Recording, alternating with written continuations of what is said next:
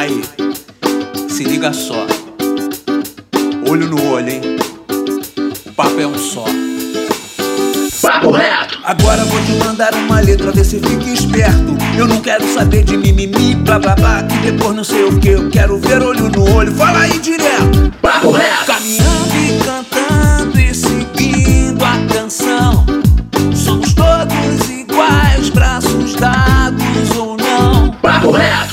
Fala, meu querido e minha querida, meu consagrado e minha consagrada, você, rapaz, rapazote, nosso jovem brasileiro. Hoje não tem dois papos. Hoje você sabe, não tem papo torto, meu irmão. Hoje o papo é reto.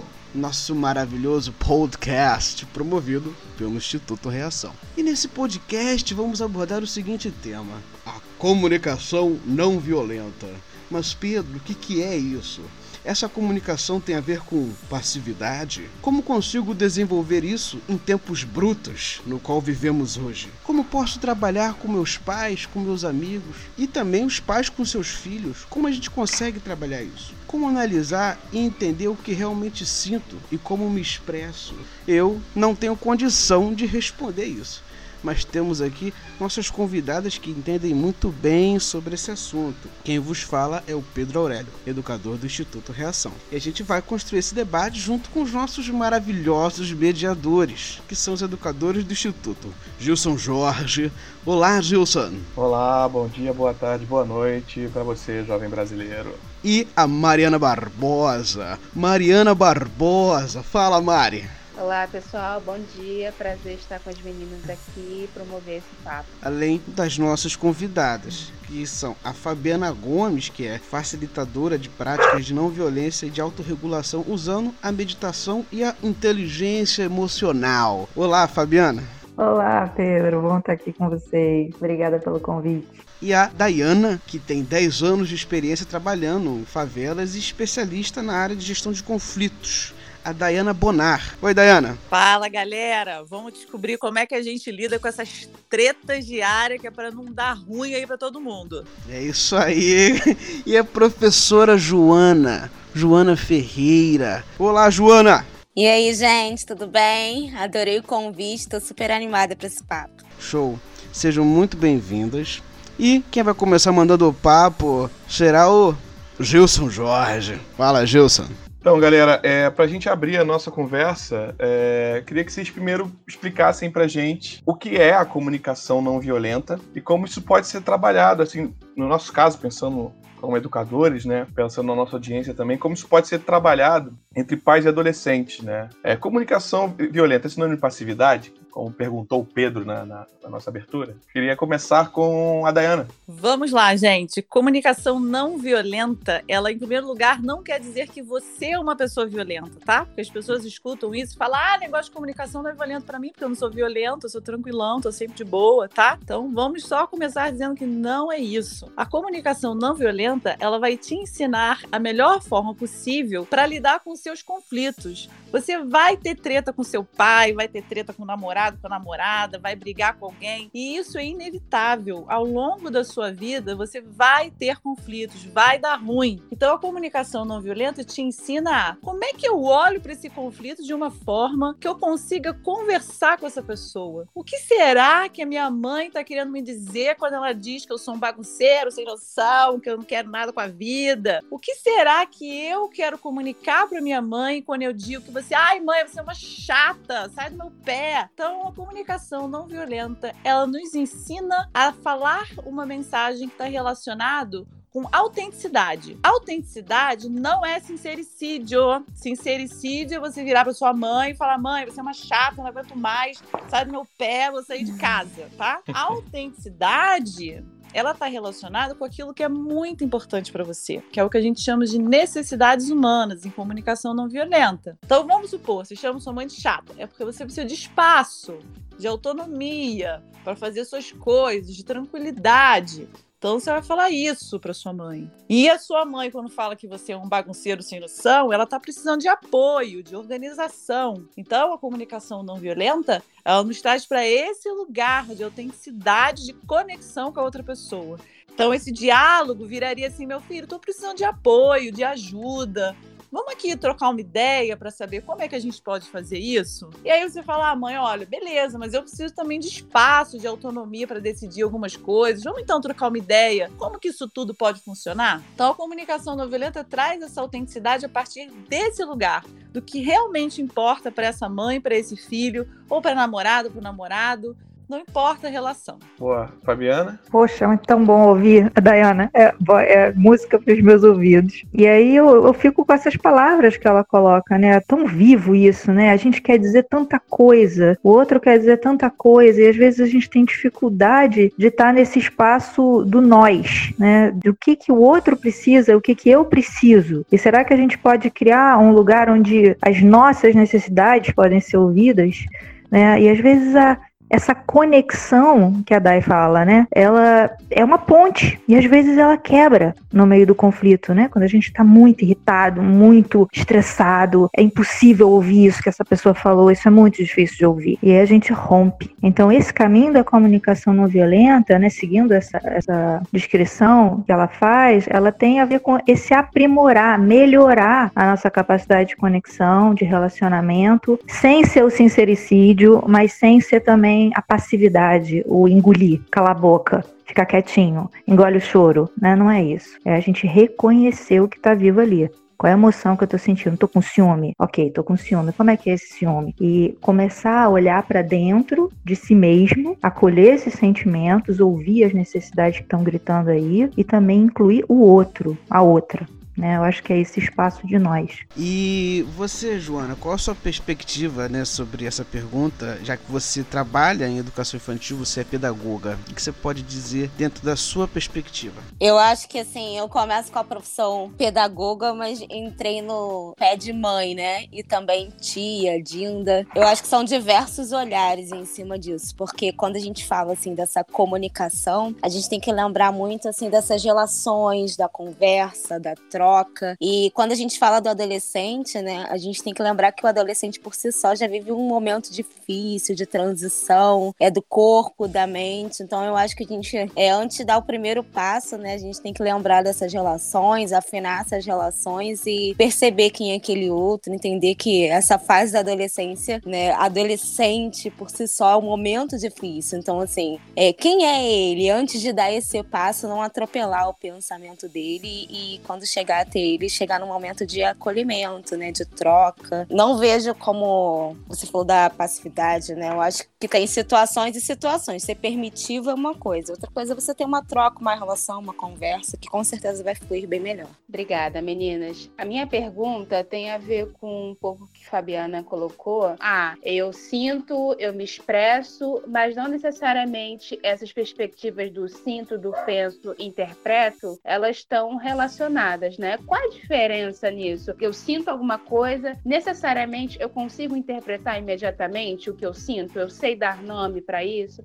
Como é que isso se dá dentro da discussão da comunicação não violenta? Vou deixar a Fabiana falar primeiro, por favor. Então, a gente pode olhar, né, assim, que o Marshall Rosenberg, que é esse psicólogo que sistematizou um pouco isso, né, lá para os anos 60, 70, nos Estados Unidos, onde as gangues de Nova York né, estavam vivendo muitos conflitos com a polícia, enfim, algo que a gente vê muito vivo é, no Brasil, né, dessa, de uma rivalidade, de uma dor social, enfim, que vai transformando esse cenário da violência em algo muito forte, né, muito vivo em volta e atravessando todos nós. Então, o Marshall ele convidou as pessoas a pararem para observarem o que, que é um fato, né? O que, que é algo que eu observo que é um fato, o que, que é uma opinião, uma preferência, um julgamento, uma avaliação sobre as coisas. E a gente começa a ver que o tempo todo a gente está falando julgamentos, avaliações, preferências. Esses são bons, esses são ruins, aqueles são monstros. E muitas vezes a gente perde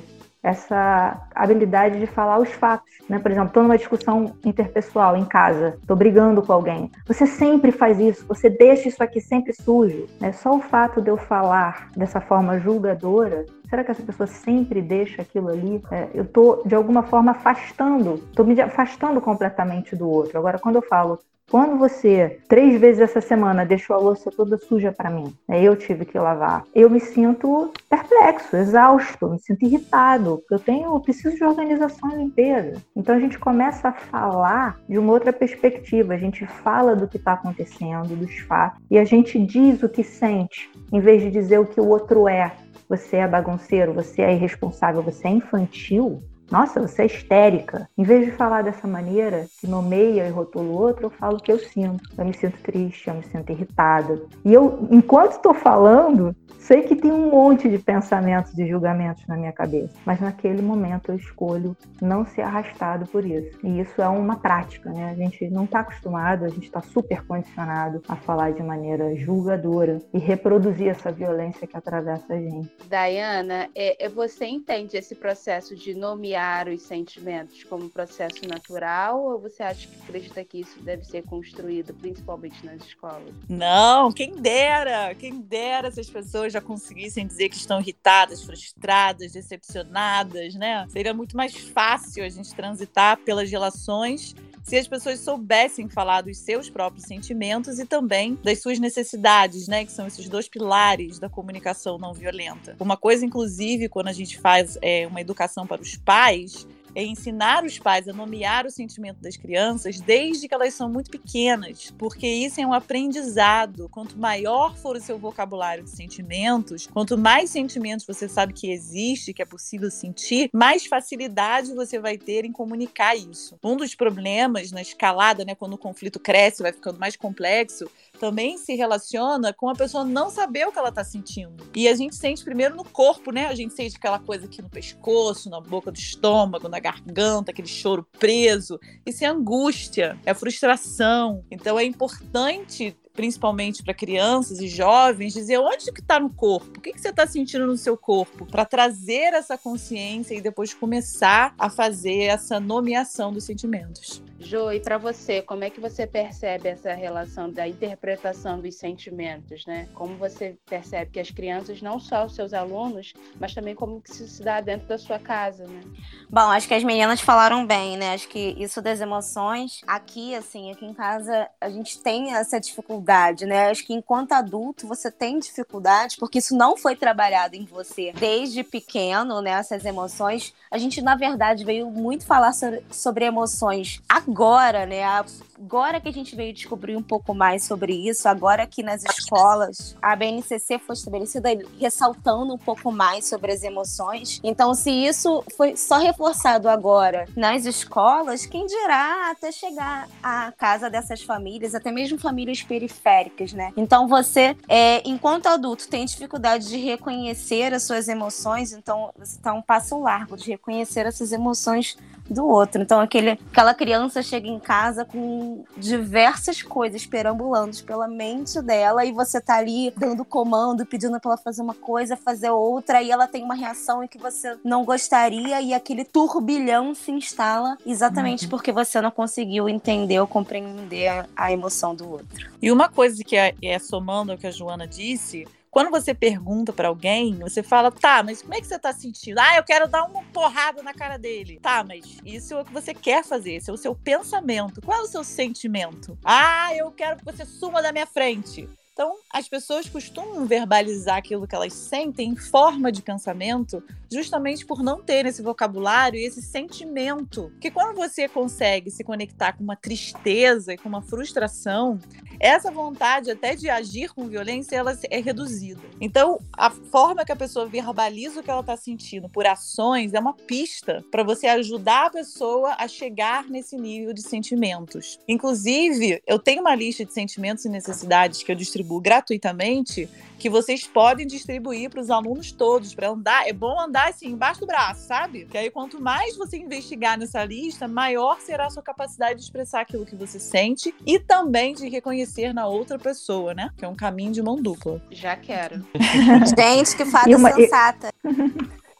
E uma coisa que é incrível nisso, é, só complementando isso da, de aprender vocabulário, né, repertório, como é importante dar nome para as coisas, né? O ser humano precisa fazer isso, né? Na antropologia a gente estuda isso muito, né? Como uma pessoa que mora num cenário de, de, de gelo, por exemplo, os esquimós, os inuits, os caras eles sabem 250 tipos de cor branca, porque o branco é a cor que cerca eles. E se eles não souberem que aquele gelo é branco azulado claro e que se ele pisar ele morre quando cai ali naquele buraco, ele não consegue sobreviver. Então a gente vai criando linguagem de acordo com a necessidade. E aí você pensa num mundo que está cada vez mais acelerado, as pessoas trabalhando cada vez como máquina, né, mecanicamente, falando, falando, fazendo, fazendo. Não tem tempo para pausar, não tem tempo para digerir, não tem tempo para comer devagar, não tem tempo para sentir. Então o nomear o sentir acaba virando uma coisa meio não usada. E o que, que acontece com as coisas que a gente não usa? A gente esquece. Né? Os indígenas brasileiros conseguiam saber, olhando uma pegada, quem tinha passado ali. Se era uma mulher grávida, uma mulher com um filho no colo, se era um cachorro e uma mulher, né? Só pela pegada, pelo cheiro, pelo som, quem tá vindo. E a gente perdeu essas habilidades todas, né? Então,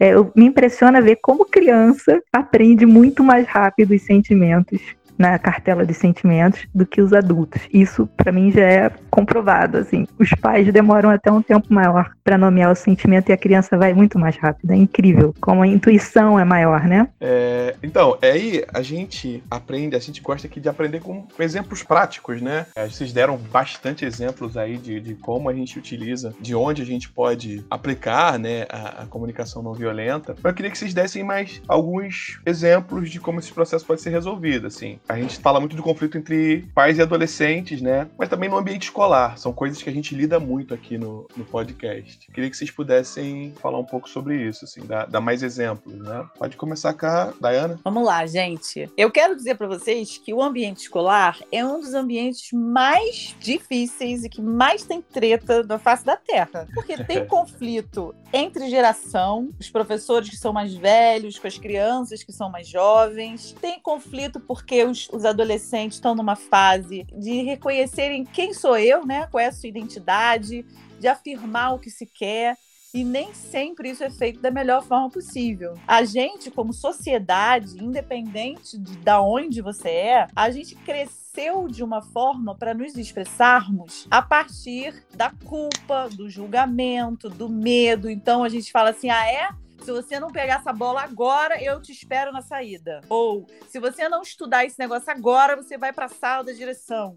Então a gente se comunica de uma forma usando muito medo das pessoas ou o sentimento de culpa. Se você não terminar de ler esse livro agora, você nunca vai ser ninguém na vida. Então a gente está jogando com sentimentos que são muito negativos.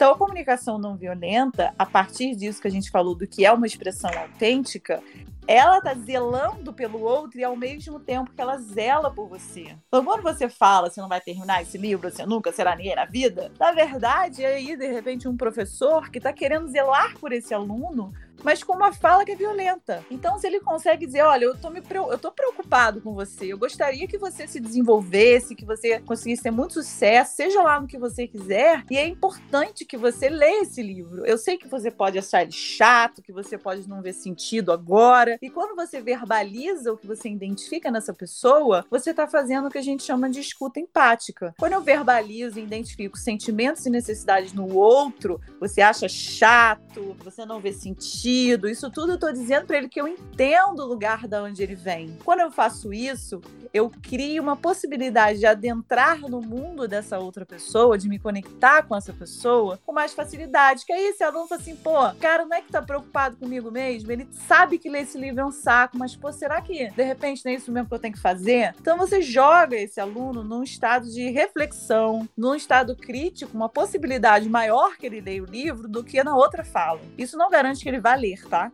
Mas isso garante um processo de conexão com esse aluno muito mais forte. E esse mesmo tipo de fala pode ser desenvolvido nos alunos de forma geral. Porque se você uhum. quer brincar de bola, e, gente, educação física é um negócio que dá treta, né? Dá confusão, uhum. negócio de bola, de quadra. Então, quando a gente consegue ensinar aos jovens uma forma de comunicação, da comunicação não violenta, a gente também está ensinando esse jovem a negociar. Porque a vida é uma negociação constante em tudo, seja no trabalho, seja na sua família, seja com seu amigo. A gente tem que saber negociar na vida, né? Então você expressa, cara, pô, essa quadra só tem uma quadra aqui, tem três times querendo jogar. Como é que a gente vai fazer para que todo mundo jogue? É possível todos jogarem? Como que a gente pode criar algo novo? Então a comunicação não violenta e a negociação, ela joga as pessoas num lugar de criatividade. Como que eu crio algo novo juntos para que todos possam ser, né, se sentirem satisfeitos? Saindo aí daquele padrão de competição, só é possível dois jogarem. Então, é ampliando, aumentando essa possibilidade de, de escolhas para as pessoas envolvidas envolvidas. É, então faz muito sentido para mim isso que a Dai traz, quando a gente fala também de pais e adolescentes, né, desse uso da ordem, da punição e da ameaça. São as estratégias que a gente aprendeu. Quem é pai e mãe muitas vezes vem de sistemas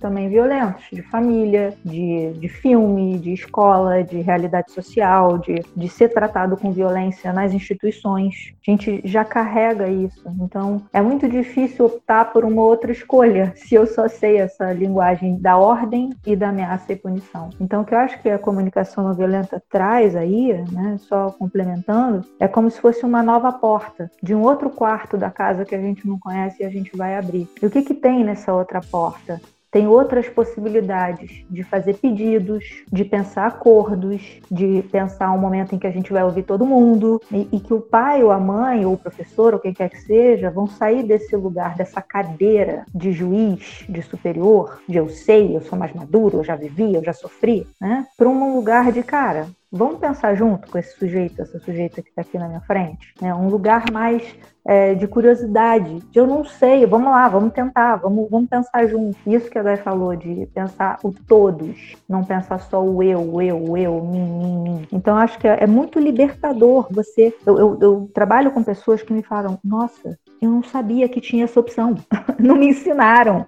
Porque minha mãe me ensinou, só tem um jeito de fazer as coisas. E é o jeito certo. Você imagina você viver anos com isso na tua cabeça? E aí você começa a replicar isso. E não tem só um jeito, tem milhões de jeitos. E se a gente quer aprender a criar um mundo com inteligência coletiva, pensando soluções para problemas super complexos, tem que ter muitas cabeças pensando diferente. Eu não posso estar só com quem pensa igual a mim. Então o desafio é como é que eu saio da ordem da ameaça e da punição? Eu aprendo a fazer pedidos e eu saio desse jogo de papel, pai e mãe, que tem que ter ordem, que tem que ter isso. Parece que a gente vira meio um personagem, né? Enfim, é um, é um pensamento que me veio aqui, de ter muita relação com pai e mãe também. Eu acabo que dou cursos para pais e mães ou pessoas é, que, que, eu atendo pessoalmente e é, é visível isso, né? Como a gente reproduz sem perceber. E uma coisa que eu trago muito para as famílias, principalmente agora no período de pandemia, é o que a gente chama de check-in. Sabe check-in? Quando você vai viajar para um lugar, você tem que ir lá fazer check-in. Cheguei, né? Cheguei. Então, o que, que é esse cheguei? Senta ali a família no café da manhã, no almoço, na hora que der, tá todo mundo ali se olhando e fala: e aí? Como é que tá para você? Como é que você tá se sentindo hoje? Como é que, né? Como é que tá esse seu universo interior aí? E aí a pessoa tem a chance de dizer como que ela chega. E, geralmente, gente, a fala de jovem que eu escuto muito ai, tô boladão. Tô boladão. O que, que tá boladão?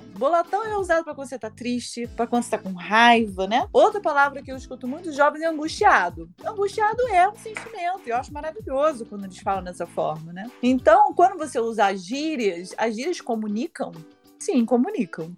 Mas vamos tentar, vamos tentar saber o que está por trás dessa gíria, qual é esse sentimento. E aí, com a ajuda dessa lista, que eu vou deixar para vocês consultarem, é importante olhar ali, cada um dizer, pô, um tá triste, o outro tá com muita raiva, o outro tá de boa na lagoa, tá tudo certo. Então, isso já passa a ser um termômetro para essa família de como cada um tá. Às vezes, uma patada que você leva de alguém, uma grosseria, não é pessoal, é aquela pessoa que não tá sabendo lidar com esse sentimento difícil e que sai meio atravessado, sabe? Então é importante também o sentimento de compaixão, né? A compaixão é um sentimento que você vê e reconhece que tem uma pessoa em sofrimento e você quer ajudá-la de alguma forma. Então você vê um filho seu que tá com muita raiva, então tenta chegar com acolhimento, dar mais amor, mais afeto, tenta tornar, né, transformar a energia dessa família aonde um possa ajudar o outro. Porque no próximo dia pode ser ele que esteja de boa e você que esteja morto de raiva, sabe? Então, essa coisa de um dar a mão para o outro, fazer essa leitura de sentimentos,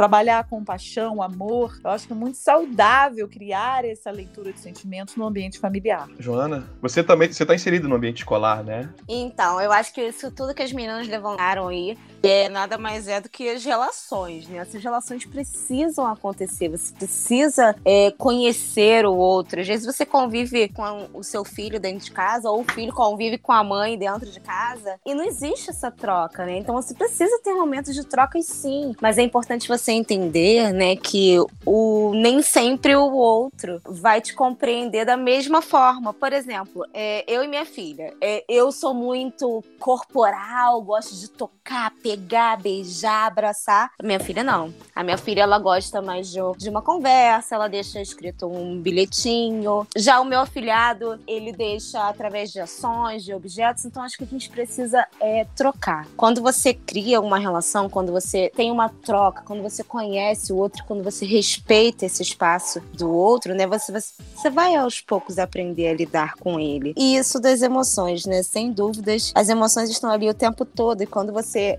conhece o outro, fez essa troca, né? Você vai saber respeitar essas emoções. E eu acho que um dos exemplos que acontecem aqui em casa, que tem momentos que dá certo, é um pouco assim da descontinuidade, né? É, tem momentos que, que a bomba estoura, né? Não só aqui em casa, isso também às vezes acontece na escola. Então, assim, você tem que dar aquele tempo do outro, se distanciar, né? Pra não ter um, desli um deslizamento de afeto e nem de pensamento. Então, assim, cada um vai pro seu lado, cada um reconstrui, né, esses combinados, essa troca, e depois a gente volta para ter uma relação mais firme. Beleza, meninas, obrigada por tudo que vocês colocaram aqui. É, eu queria colocar mais uma pergunta, que normalmente quando rola é uma conversa, né, entre aspas, a gente, o que a gente tem observado é que as pessoas estão defendendo ideias, né? Eu tenho a minha ideia e aí eu digo que vou fazer uma conversa e cada um fica ali tentando defender a tua ideia e na primeira deixa que você liberar eu entro e pronto, e provo o que eu acredito. Então, é, a minha pergunta para vocês nesse sentido é como que a gente pode tentar se abrir, né? É mudar essa postura de ficar sempre na defensiva quando rola uma conversa. Vou pedir para Fabiana começar com essa, por favor. E aí, quando a gente está defendendo ideia, né, a gente fica. Toda a energia está aqui pensando enquanto o outro está falando, né? Vocês, percebem isso quando a gente está na, na coisa do ping-pong, do convencimento? A minha energia psíquica, mental, física, tá tudo. Tem que achar uma, uma coisa que ele não falou tem que falar uma coisa que destrua ele, né? É o embate, né? Essa energia da violência tá toda na gente, né? Está todo contraído, um calor, né? Uma agitação, uma aceleração. Será que nesse estado mental a gente vai ouvir alguém? A gente não vai ouvir ninguém, né?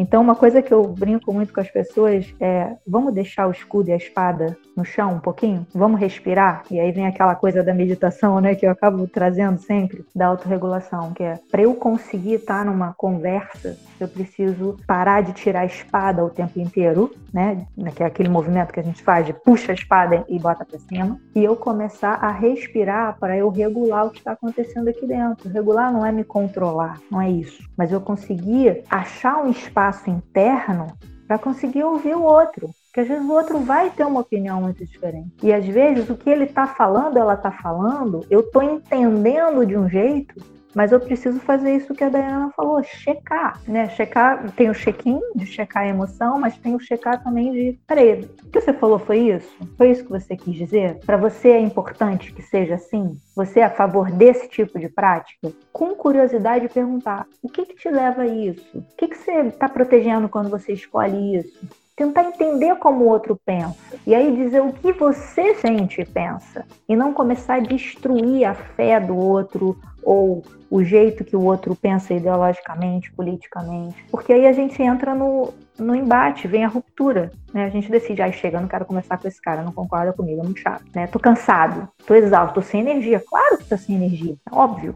E o que a gente está falando aqui não é deixar de ter debate, debate político, debate ideológico, debate sobre opções do que você acredita, mas é a forma como a gente entra no debate. Eu entro com a espada ou eu entro com a orelha bem grande, sabe? Imagina assim, cresce a orelha, né? E se coloca para ouvir, tenta entender quem é essa pessoa ali, o que, que ela viveu, o que, que ela sentiu. E aí, antes de falar, tenta checar se você entendeu o que ela falou. Provavelmente a conversa vai fluir melhor. Não sei, é uma, uma ideia, tá? Que eu tenho praticado com base na comunicação não violenta. Eu super curto essa ideia. Eu acho que a gente tem que ter, dar um momento de escuta, né? Tanto assim na, em casa ou até mesmo na escola, né? Que são meus dois grandes ambientes. Eu, enquanto professora ou eu, enquanto mãe, eu sempre venho com as decisões, né? Eu acho que todos nós. A gente já chega naquele lugar e fala com o comando, com o que você pensa, com o seu planejamento, mas você tem que dar um momento da escuta. Será que aquele outro tá afim de fazer aquilo nesse dia? Será que ele não, tá, não tem outros pensamentos rolando na cabeça dele, outras vontades? Você tem que dar um momento de escuta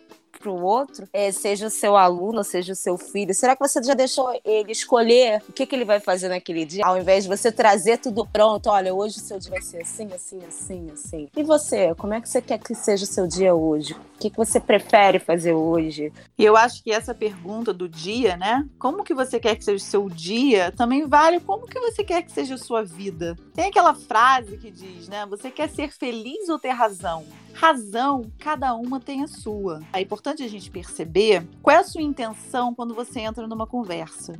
Se a sua intenção for provar que a outra pessoa está errada, você possivelmente não será feliz, porque a outra pessoa também vai estar tá querer fazer a mesma coisa, vai querer provar que você está errado. Então, esse tipo de intenção numa conversa, ela geralmente não funciona faz com que o conflito aumente, que as duas pessoas fiquem com raiva, comecem a se xingar e até desfaz aí o vínculo de amizade ou familiar, como eu já vi acontecer muitas vezes. Então, antes de entrar nessa conversa, é importante avaliar o seguinte: o que, o que eu quero com essa conversa? Eu quero mostrar para a pessoa a maneira que eu penso e entender a maneira que a outra pessoa pensa? Esse é um bom começo. Isso não significa que vocês concordem, mas que vocês estão revelando a sua maneira de olhar o mundo, de olhar a política, de olhar a sociedade, seja o que for. A partir daí, então, será possível uma troca de informação, trocas de pensares e de olhares. Se você entra numa conversa cheio de julgamento, dizendo que a pessoa está errada, que isso é um absurdo, que ele é um idiota, que ele é um burro, isso já fechou para qualquer troca. Geralmente, numa conversa, a gente quer se sentir compreendido, né? Senão a gente não ia começar a conversa. Se você quer se sentir compreendido, você precisa também compreender a outra pessoa. Por isso que né, as meninas falaram muito esse espaço de escuta. Essa escuta é dar um passo para trás, respirou fundo, esquece o que você tem para dizer por um instante e tenta realmente entender o que essa pessoa está te dizendo. Você fazer uma escuta não significa que você concorda com ela, mas significa que você compreende o que ela está dizendo. Quando essa pessoa se sente compreendida, ela então vai ter mais espaço para te ouvir. Então, seja você a primeira pessoa a ouvir o que ela está dizendo.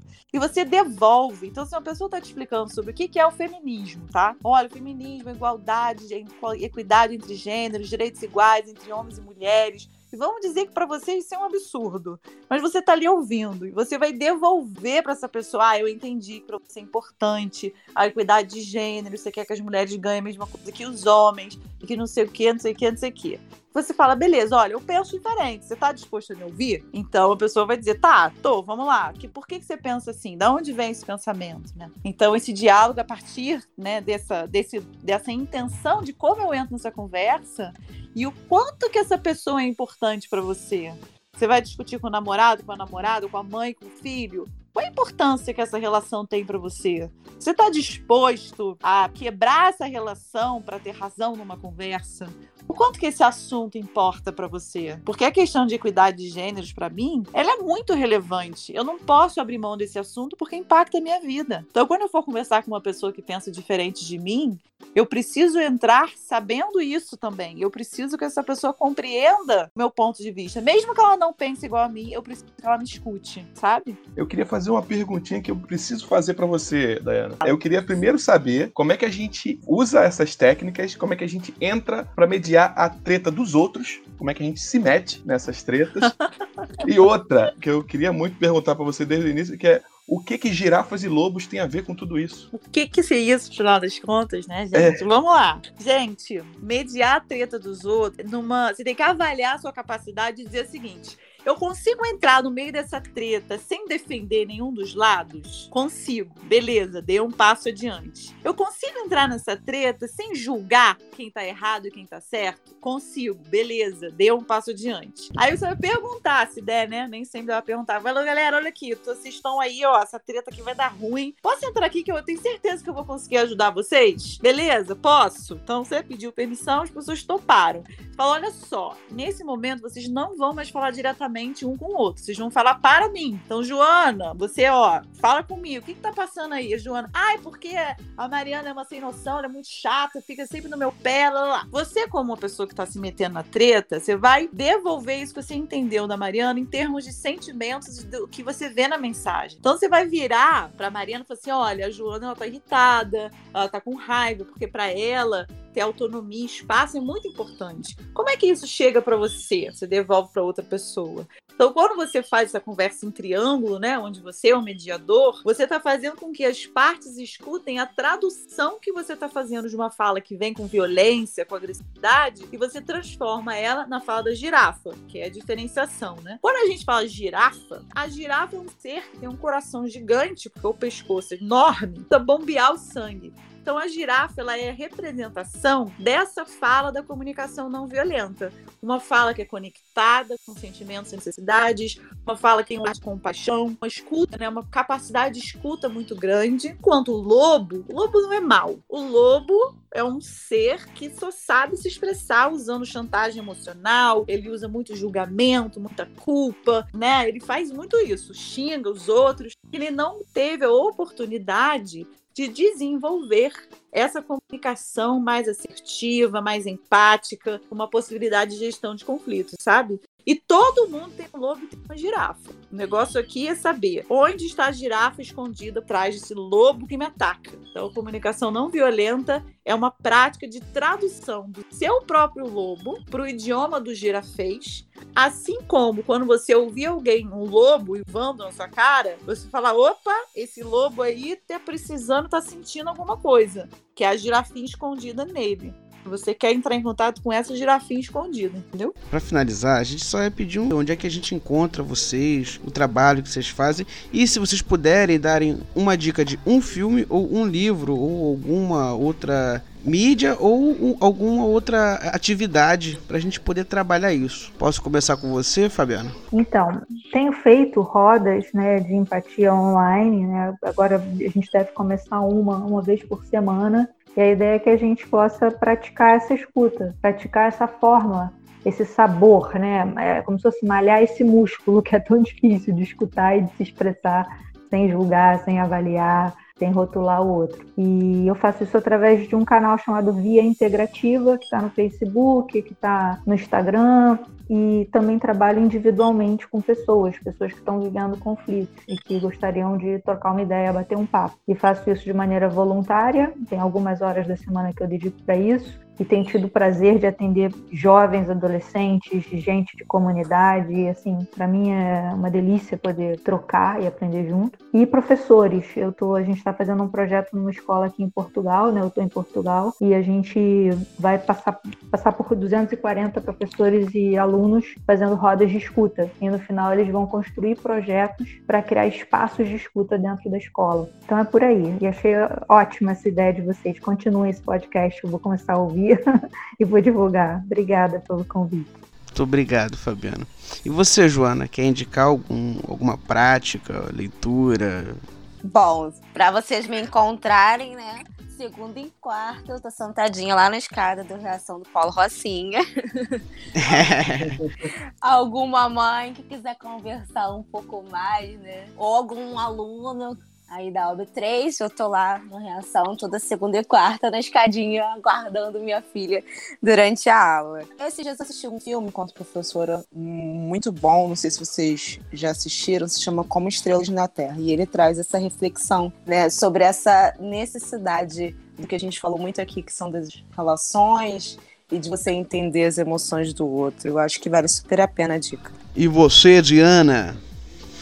Entonces, então, querido, eu indico o livro chamado O Inferno Somos Nós, que é da Monja Cohen e do Leandro Carnal. Em geral, a gente fala, o inferno são os outros, não é nada, menino. O negócio é, o problema é a gente mesmo, entendeu? Então, esse livro fala muito sobre isso. A Monja Cohen, aliás, ela é muito maravilhosa, sou muito fã dela, tem muitos vídeos no YouTube que ela aborda as questões das emoções, dos conflitos, com muita sabedoria. São vídeos curtos, então sigam a Monja Cohen e sigam a mim também, gente. O nome do meu Instagram é difícil. Por que, que eu fiz isso? É Peace Flow, em inglês, com dois Ws, tá?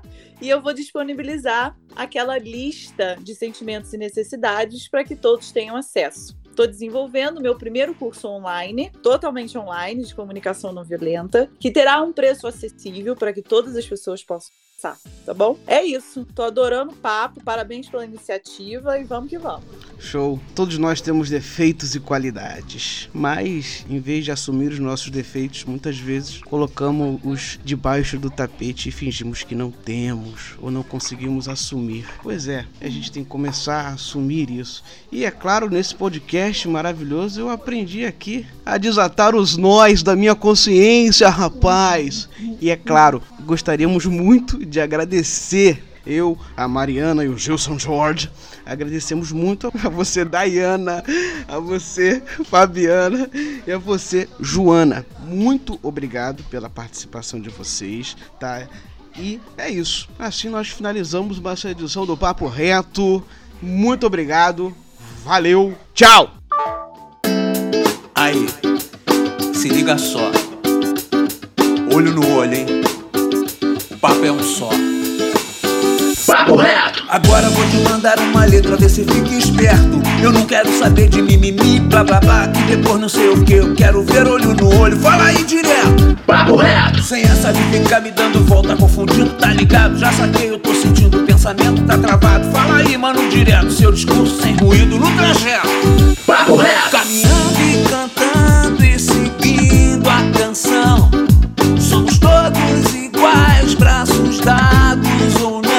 papo reto.